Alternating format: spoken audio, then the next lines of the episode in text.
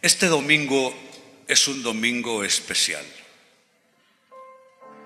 Yo veo con gran satisfacción cómo la tradición cristiana recogió toda una semana, ocho días para ser más precisos, para conmemorar un hecho que no solo es un hecho histórico, pero es un hecho trascendental en la eternidad, no en la vida humana, en la eternidad. Le llamamos Semana Santa o Semana Mayor. Y no nos confundamos. Si bien es cierto, también se hizo esa coincidencia de que tomamos vacaciones en muchos países. Y la vacación no nos arrebata a Cristo porque a Cristo lo llevamos por dentro. Entonces una cosa no tiene por qué ponerse a pelear con la otra. Yo todos los años veo en los medios periodísticos preguntándole a la gente que si es que hay que ir a la iglesia o irse de vacaciones. Yo no encuentro que haya conflicto, porque Cristo no es algo que nos colgamos aquí. Cristo no es algo que nos ponemos y luego nos vamos de vacaciones y lo quitamos y lo dejamos en la casa. Cuando usted va al trabajo, Cristo va con usted. Si usted va de vacaciones, Cristo va con usted también a las vacaciones. Y yo creo que para orar no se necesita nada. O sea, usted puede estar antes de irse a la playa, póngase de rodillas, abra una Biblia. O sea, no, no encuentro que hay conflicto. Así es que aunque hay ese, ese, ese tiempo de vacacionar, y bendecimos a nuestros compatriotas que tienen donde ir. Aún así, el propósito original de estas fechas llamadas Semana Santa se mantiene. Y hay que mantenerlo vivo. ¿Cómo se pone a creer? Yo nací el 20 de julio, día del Empira. Está bien que nadie se acuerde de eso. Pero no nos olvidemos, si esta es la fecha del calendario de la tradición cristiana. Hoy particularmente se inicia la Semana Santa con lo que tradicionalmente llamamos el Domingo de Ramos. Y la gente, cada vez menos, pero cuando yo era niño, todo el mundo andaba con las palmas y todo eso. Bueno, cuando yo comencé CCI, les cuento, yo, yo le pedí a la gente que trajera palmas a la iglesia, sí. Porque no hay nada de malo en eso. No hay nada de malo. Pues coincidentemente con este domingo de ramos que se celebra en la tradición cristiana, mi mensaje se titula para ustedes Entrada triunfal y purificación. Y procedo a la lectura en los pasajes que nos habla de esa entrada triunfal de Jesucristo en Jerusalén, que en este caso la lectura la hago en Marcos, Evangelio según San Marcos, capítulo 11, versos 8 y 9. Dice, muchos de la multitud tendían sus prendas sobre el camino. Qué lindo, ¿no es cierto? La propia ropa de la gente. Qué lindo. Pues tendían sus prendas sobre el camino delante de él. Y otros extendían ramas frondosas que habían cortado en los campos. Jesús estaba en el centro de la procesión y la gente que lo rodeaba gritaba, alaben a Dios, bendiciones al que viene en el nombre del Señor. Luego complementamos esta lectura siempre en el Evangelio de Marcos, capítulo 11, segunda parte del verso 15 y verso 16. Jesús entró en el templo y comenzó, noten el cambio totalmente de situación. Es el mismo escenario, es Jerusalén. Y la gente recibió con alabanzas a Jesucristo. Él iba sentado sobre un pollino de asno que nunca había sido montado por nadie jamás.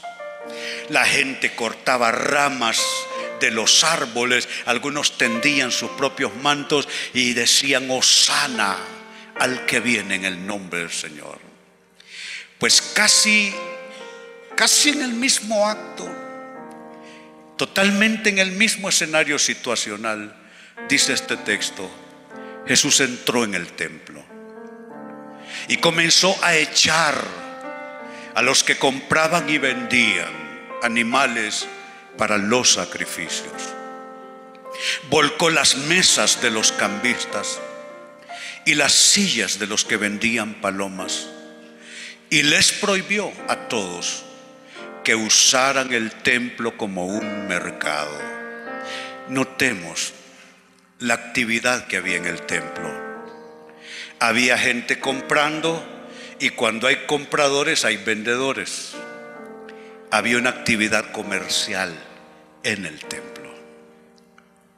No solo eran los sacrificios propios de su contexto espiritual y religioso, había toda una actividad comercial. Tanto así que se vendían ahí mismo los animales para que la gente se ahorrara el trabajo de traer los animales para el sacrificio desde sus casas. Había cambio de divisa porque a Jerusalén llegaban gente de todos los rincones. Y entonces habían cambistas de dinero de las distintas los distintos instrumentos monetarios. Habían mesas, habían ventas de palomas, de otros animales.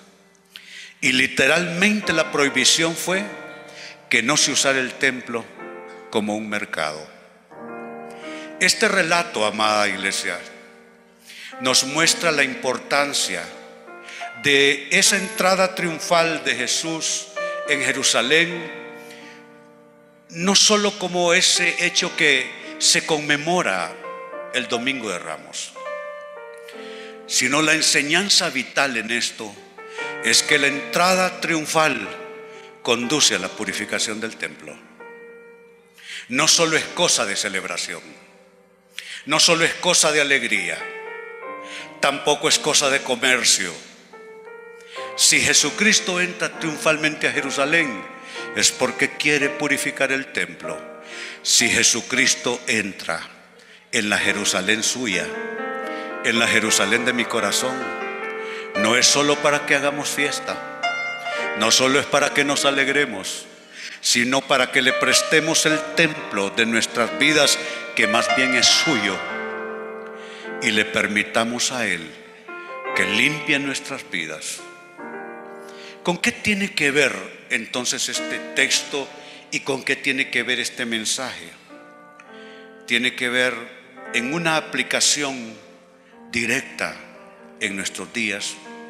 Tiene que ver con que Jesucristo quiere limpiar su templo, su casa, su iglesia de al menos cuatro tipos de falsa religiosidad. Cuando Jesucristo entra al templo, él encuentra que el bullicio de la calle había invadido el interior del templo. Él vio que toda la actividad comercial, superficial, cosmética, liviana, todo eso como aguas que corren, habían entrado dentro de su casa. Volcó las mesas disgustado, hizo con una cuerda algo y más de alguno recibió los azotes. Porque su inconformidad y su enojo tiene que ver con que nosotros cambiemos los propósitos de Dios y los convirtamos en propósitos nuestros. Que nosotros desfiguremos, desformemos lo que Dios ha hecho para bendecirnos y lo convirtamos en nuestra fiestecita privada.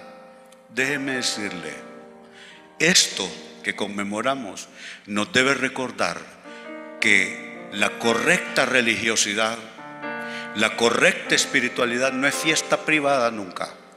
Tiene que ver con que Él está purificando está limpiando nuestras vidas y está cumpliendo sus propósitos en nosotros. Entonces Jesucristo quiere purificar su iglesia de cuatro tipos de falsa religiosidad. La primera de ellas le llamo la religiosidad comercial. Es cuando las cosas se vuelven comerciales. ¿Qué es la religiosidad comercial, amados? Es la religiosidad que promueve, promueve grandes ofertas de lo más agradable del mundo espiritual.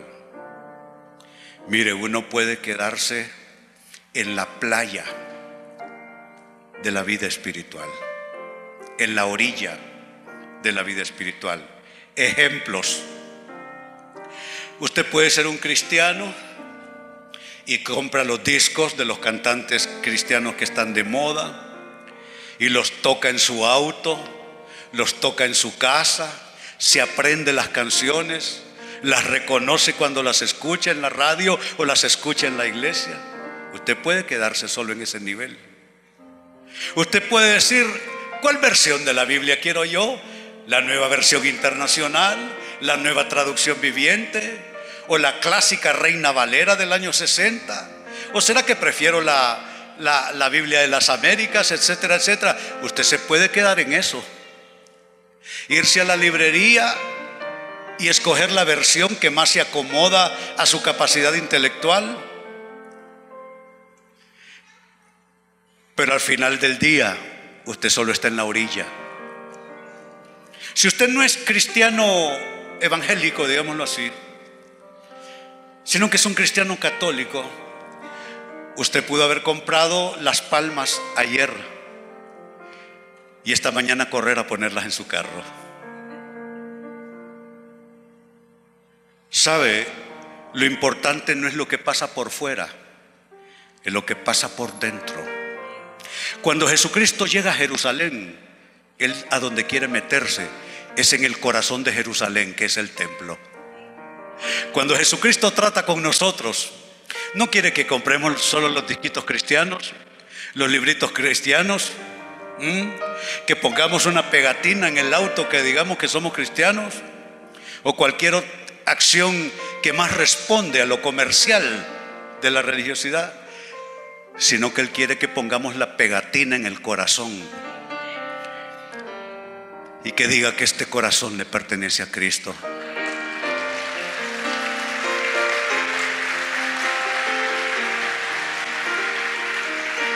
¿Sabe usted se puede quedar con lo comercial? Yo observo la población si celebran una fecha especial en cualquiera de las dos grandes confesiones, sea evangélica o católica, si, están celebrando alguna fecha especial, a veces la gente va solo por la comida que venden ahí. Dice, van a ver buena carne asada y van. Y se quedan en los atrios comiendo carne asada. O va a haber buena música. ¿Sabe? Yo soy músico pero no soy muy conciertero.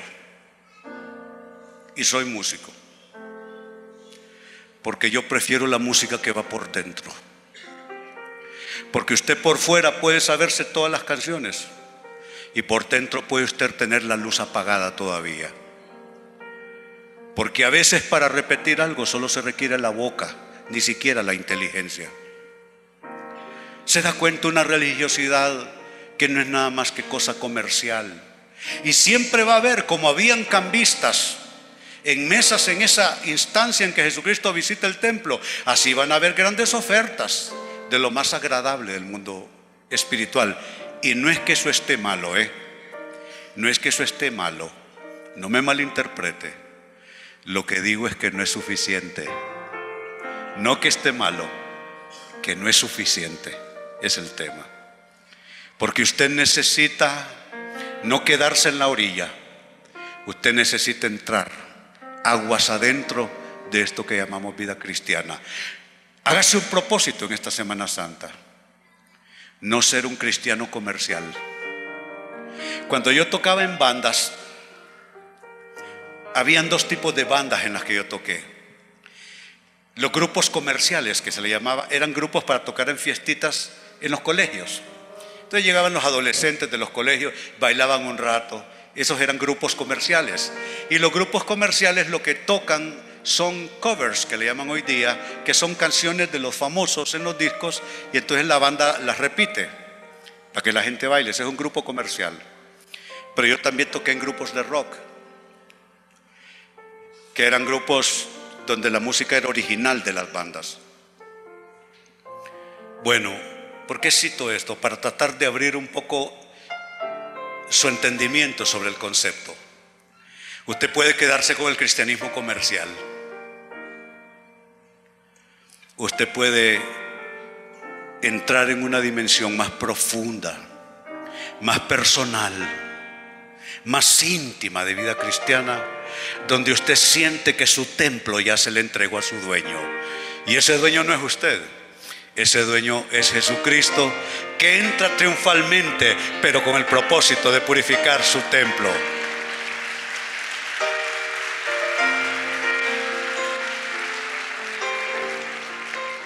¿De qué otra falsa religiosidad Jesucristo quiere purificar a su iglesia? Número dos, oh, cité, no, no cité, bueno, está bien, estamos fluyendo con los olvidos. También Él quiere librarnos de la religiosidad complaciente que está, está emparentada con la religiosidad comercial. La religiosidad complaciente su énfasis es sentirse uno bien. Esa es la religiosidad complaciente. El problema, cuando convertimos en el cristianismo en algo solo para sentirnos bien, en el momento que dejemos de sentirnos bien, dejamos de ser cristianos. En el momento que dejamos de sentirnos bien, nos vamos a buscar otra iglesia. ¿Quién dijo que el cristianismo es para uno sentirse bien. Cuando comencé mi caminar con Jesucristo en el año 1972, lo que los pastores enseñaban en aquel entonces es muy diferente a lo que se enseña hoy día. En aquel entonces vida cristiana era caminar con Cristo, no importa lo que pasara. Si perdías si la vida te golpeaba, si había adversidad, si habían luchas, lo importante era caminar aferrado de Cristo. Hoy día el cristianismo es más light en términos de mensaje. Y la idea es acomodar, es una especie de filosofía cristiana, acomodar el cristianismo de modo que la gente se sienta bien. Pero es Cristo para que yo me sienta bien. No, Cristo es para que yo sea salvo en Él. Cristo es la fortaleza que yo no tengo. Cristo es el consuelo que yo no encuentro en ningún lado. Cristo es la luz para mis tinieblas. Cristo es el perdón para mis iniquidades. Cristo es la cruz donde yo puedo ir a llorar cruz. Allí encuentro la valentía para mis miedos, la fortaleza para mis quebrantos. No tiene que ver con la complacencia de mi alma. ¿Sabe un cristianismo complaciente? Está aparejado con esta cultura hedonista en la que nosotros vivimos. ¿Qué es una cultura hedonista? tiene que ver con la gratificación de los sentidos. Toda la cultura universal hoy día está orientada a la gratificación de nuestros sentidos, que nos guste, que nos caiga bien, que nos haga sentir bien. Entonces por eso la gente le da rienda suelta a todo, su sexualidad, o si se trata de las drogas, o en fin, la gente hace lo que quiere en su supuesta libertad y lo que anda buscando es sentirse bien. Eso es hedonista y resulta destructivo. Y hemos convertido la vida cristiana en una cierta forma de hedonismo, buscar sentirnos bien. Yo le animo a hacerse un propósito. Usted va a caminar con Cristo, no para usted sentirse bien. Muchas veces no me siento bien. Muchas veces no me siento nada bien. Pero sabe, Cristo, Cristo no es un analgésico. Cristo es nuestra esperanza de gloria. Y aunque usted se acueste sintiéndose mal, al día siguiente Cristo estará al pie de su cama esperándole para tomarle de la mano, fortalecerle y darle el coraje para seguir adelante. Entonces esta es una falsa religiosidad de la cual Cristo quiere limpiarnos. La religiosidad complaciente, su énfasis, que nos sintamos bien ignorando a Cristo como Señor de su templo. Jesucristo se molestó con aquella multitud. Estaban todos autocomplaciéndose, comprando animales para los sacrificios, cambiando dinero aquí y allá, haciendo cosas y cosas religiosas. Pero en el fondo solo se estaban gratificando a sí mismos. No, no puede ser así. Una de dos. O usted se complace a sí mismo y busca complacerse a sí mismo en la vida cristiana, o usted busca complacer a Cristo. Una de dos. Las dos no se pueden. Una de dos. O usted se complace a sí mismo o usted complace a Cristo. Pedro estaba complacido en el monte de la transfiguración y le dijo a Jesucristo, Señor, bueno es que estemos aquí. Si quieres, hagamos tres tabernáculos, uno para Moisés, otra para Elías y otro para ti. Era una religiosidad autocomplaciente. Cuando Pedro estaba hablando esto, cuando Pedro buscaba autocomplacerse mediante su propia religiosidad, vino una voz del cielo y le dijo, refiriéndose a Cristo, este es mi Hijo amado, en quien tengo complacencia, a Él oíd. ¿Qué voz escucha usted? ¿Escucha la voz de sus emociones? Ay, cuando me siento bien, entonces tengo fe. ¿Y cuando se siente mal? ¿Qué? ¿Qué va a hacer? Usted debe tener la misma clase de fe cuando se siente bien que cuando se siente mal. Usted debe actuar de la misma manera, sea que se sienta bien, sea que se sienta mal, porque la religiosidad suya, o mejor dicho, su vida espiritual, no está en sus emociones. Su vida espiritual se llama Cristo. Él es la roca sólida, la roca firme sobre la cual usted funda su vida. Hagámonos una propuesta, no más cristianismo emocional.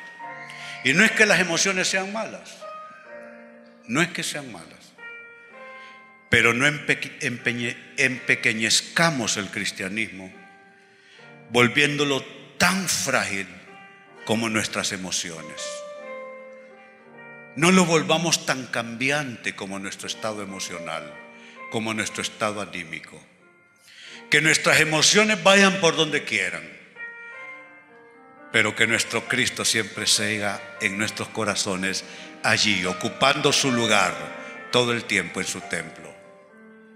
En tercer lugar, Jesucristo está limpiando su pueblo y con eso en nuestra interpretación en el hoy de la vida cristiana lo podemos interpretar también como un intento suyo de limpiarnos de una religiosidad también consumista el consumismo espiritual.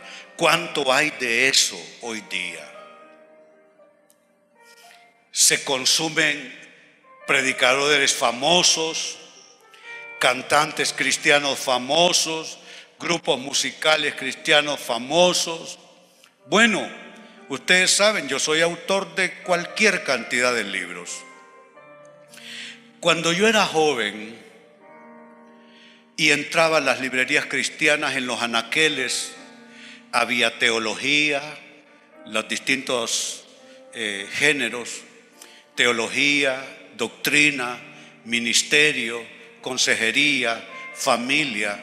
Yo me sorprendo. Yo voy a los Estados Unidos, entro a una librería cristiana y hay ficción y hay un famoso psicólogo de los años 70, yo leía sus libros como psicólogo que escribía, y se tornó mucho más famoso escribiendo eh, novelas de ficción cristiana. De hecho, hizo unas sagas que no mencionó, por supuesto, por respeto al autor.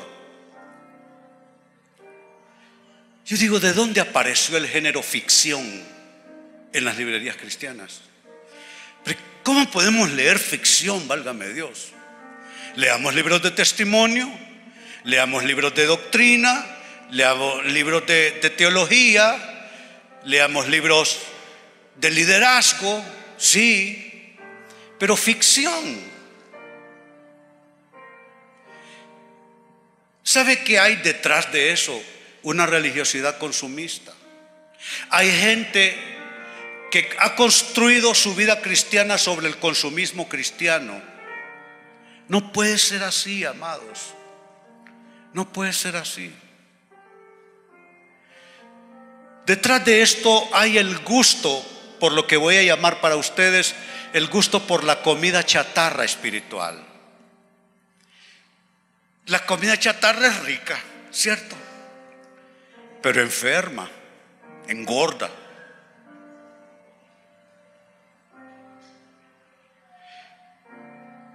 ¿Qué es la comida chatarra? Esencialmente es comida rápida. Comida rápida. Hay cristianos que así usted se les inque con la invitación que entren a un sistema de enseñanza en la iglesia que se ofrece para su crecimiento espiritual, nunca se van a inscribir y nunca van a ir, porque a ellos les gusta la comida rápida. No, a mí me gusta el pastor porque habla 40 minutos y ya nos vamos todos listos para casa. No vuelva la vida cristiana en comida rápida, comida chatarra. Hoy día les dan una clasecita en todas las iglesias para bautizar a la gente. Cuando yo era joven, nos daban un seminario para bautizarnos. Hoy día los maestros de niños los, los reclutan así nada más y se los llevan, dice que ellos a dar clase a los niños. Cuando yo era joven, los entrenaban por meses a los maestros de niños. ¿Qué hay detrás de todo eso? Consumismo espiritual, religiosidad consumista. Todo el mundo lo quiere todo rápido, ya. Todo rápido. Renunciemos a demasiada comida chatarra espiritual. Y usted va a reconocer la comida chatarra espiritual porque es rápida. Yo le pregunto o le invito no tome esos devocionarios de un versículo diario, qué vergüenza, el versículo del día. A mí cuando me mandan en mis aplicaciones un devocional con un versículo del día, mm, lo cambio. No quiero poner mi nombre, es una vergüenza para mí recibir el versículo del día. Yo no quiero el versículo del día. Yo quiero por lo menos tres capítulos. Si usted lee tres, cuatro capítulos diarios, usted lee toda la Biblia en un año. Usted tiene dos caminos. Tratar de alimentarse estilo chatarra con un versículo al día para sentirse bien. Usted puede hacerse el propósito, voy a leer mi Biblia. Hay planes en el internet, en las Biblias, en los móviles, para leer la Biblia en un año le ponen un pasaje del Nuevo Testamento, otro del Antiguo Testamento y otro que puede ser Salmos, Proverbios, Job, cosas así.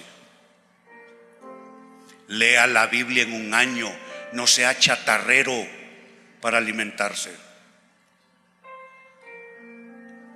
Me escribió el día de ayer el hijo del pastor Ricardo Esquivel, uno de sus dos varones y me cuenta cómo está comenzando el año y me dice, obispo, y tengo que leer 15 libros en tres meses. Yo dije en primer lugar, qué bien su papá. 15 libros en tres meses. Usted no se ha leído 15 libros ni en tres años. Y él es un adolescente. Y se va a leer 15 libros en tres meses. Bueno, para empezar, usted no es de los que compran libros. Usted compra la tribuna, el heraldo.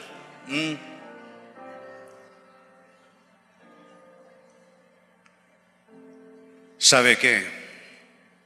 Compre libros. Lea libros. Lea libros. Termine con la religiosidad consumista.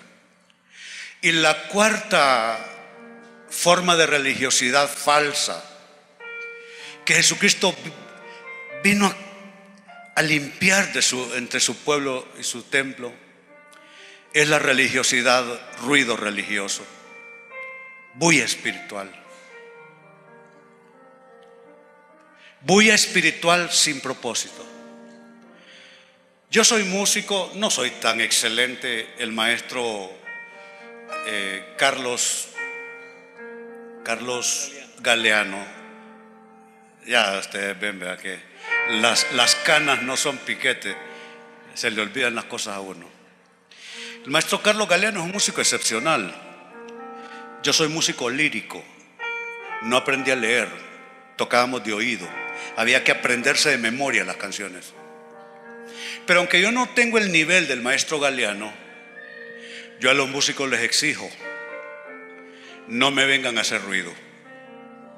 No me vengan a hacer ruido a la iglesia. Y otra cosa, le digo al pastor Omar Ulloa, que es el pastor de toda la música en la iglesia, revíseme las letras. No me ponga a cantar cosas que no tienen sentido a la gente. Cante todo lo que tiene que ver con Cristo y nada que tenga que ver con nosotros. Hay canciones congregacionales donde se canta para sentirse uno bien. Cuando yo era joven, yo tenía un pastor tremendo. Fue mi mentor. Él me hizo en todos los sentidos. Este pastor revisaba las letras. Y yo tomé ese celo desde joven. ¿Y sabe qué era lo que cantábamos nosotros cuando jóvenes? Lo siento en mis manos, pa, pa, pa. Lo siento en mis pies, bum, bum, bum. Óigame.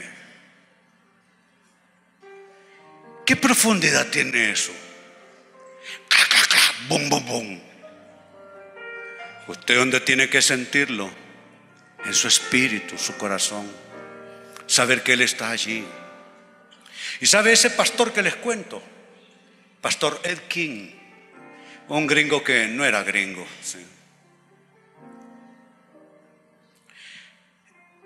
Él una vez nos llevó a un retiro. Se acostumbraban que las iglesias hicieran retiros en campamentos, lugares así. Una vez nos llevó a hacer un retiro de silencio. Nada de guitarras, nada de teclados, nada, no nada. Libreta y Biblia.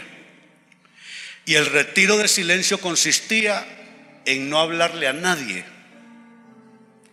Desde la mañana que llegábamos, más o menos las 8 hasta las 4 de la tarde.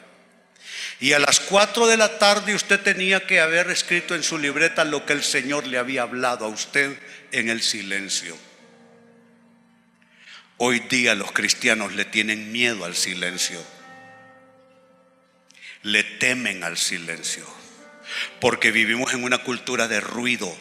¿Sabe qué hace la mayoría de la gente cuando entra a la casa? Enciende el radio o la tele. No se van a sentar. Es que quieren estar oyendo un ruido de fondo porque no oír nada da miedo.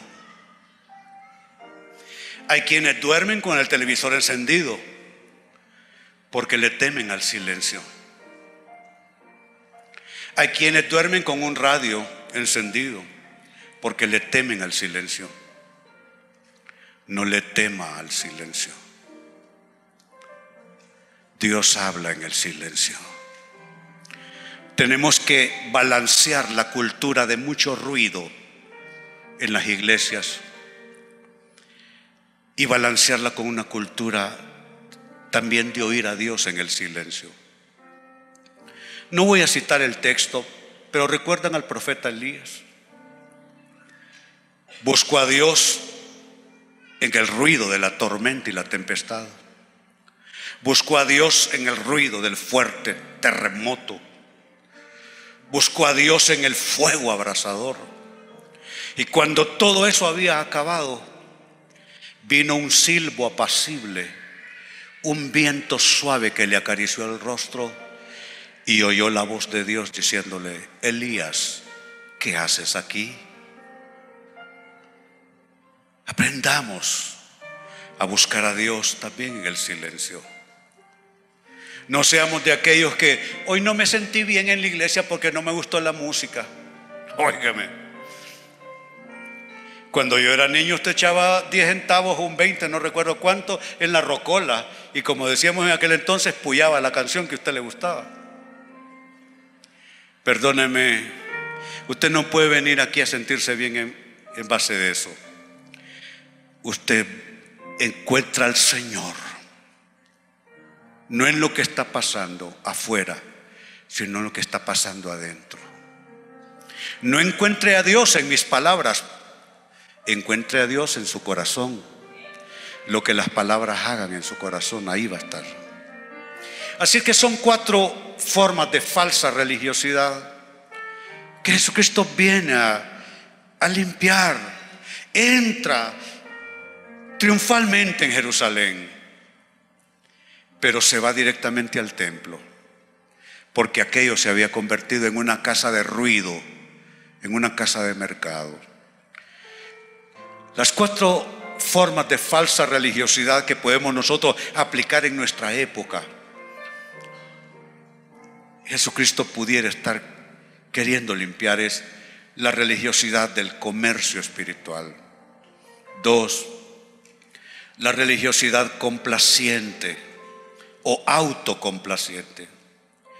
Tres, la religiosidad consumista, el consumismo espiritual. Y cuatro, la religiosidad que no es nada más que ruido religioso que impide oír a Dios en el silencio y en la soledad. Pregunto, ¿cuántos fueron alcanzados por la palabra de Dios esta mañana? Que Dios bendiga sus vidas.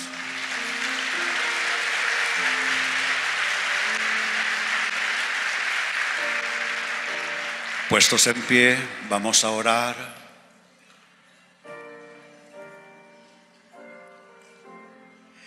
Ya cada vez que usted lea sobre la entrada triunfal a Jerusalén, recuerde, es algo más que triunfalismo cristiano, es entrar al templo a hacer limpieza, a hacer purificación. Mi primera oración esta mañana para la persona que necesita a Cristo a Cristo no se lo lleva por fuera uno, se lo lleva por dentro. Yo creí en Dios desde que tengo razón. Nunca, nunca traté de buscar en el ateísmo, no, siempre creí en Dios. Pero me doy cuenta que tuve distintas creencias en Dios, variadas, diferentes, de acuerdo a las épocas en que viví hasta que abrí una Biblia. Y me di cuenta que a Dios no lo dibuja uno, a Dios no lo conceptúa uno. Es error decir yo tengo mi propia forma de concebir a Dios. Usted no puede concebir a Dios, usted solo puede encontrar al Dios verdadero. Y para encontrar al Dios verdadero hay que abrir el corazón que es el templo, y decirle, ven. No religiosamente ven, sino ven y aduéñate de mí.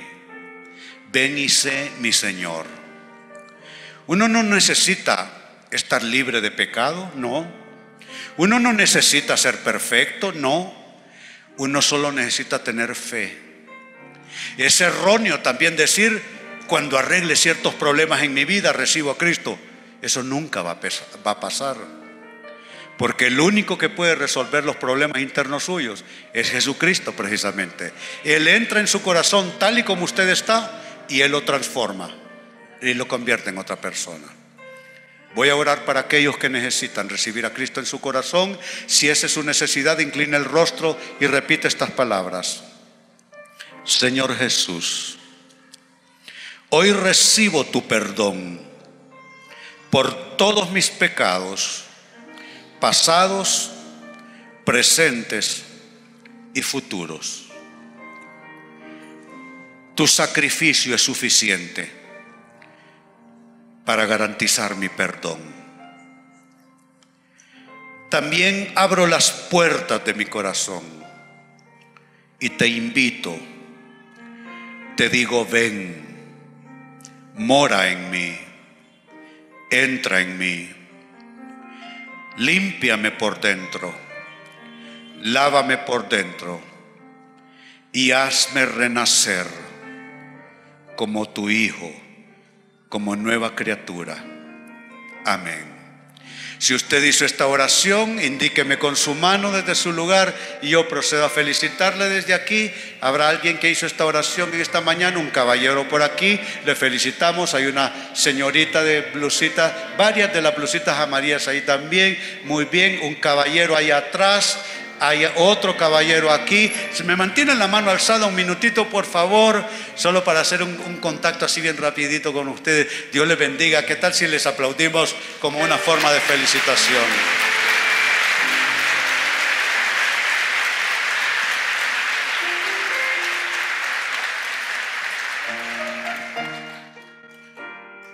Alzamos nuestras manos delante del Señor. Nos preparamos para la oración. Mientras comenzamos a cantar, les recuerdo, el próximo domingo habrá una celebración especial en este lugar. Enséñame tu camino, Señor, y andaré en tu luz. Dame un corazón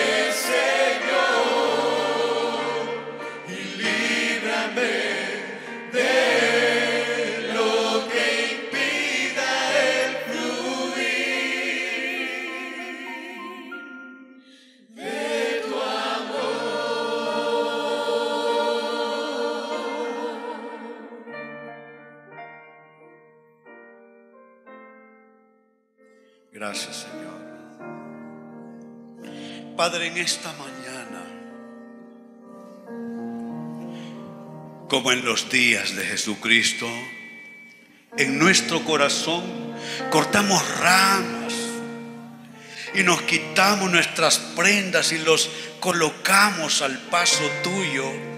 Con esto queremos decir que recibimos a un rey. Con esto queremos decir que te damos toda la gloria, toda la alabanza. Pero también te invitamos a venir al templo de nuestras vidas. Visitar el templo de nuestras actitudes. Visitar el templo de nuestras actuaciones. Visitar el templo de nuestra mente, de nuestro corazón. Y te invitamos, límpianos, Señor. Purifícanos de todo aquello, Señor, que estorba tu paso. Señor, ayúdanos a identificar, revélanos en qué hemos hecho mercado de las cosas tuyas. Ayúdanos a ser hombres y mujeres consagrados verdaderamente.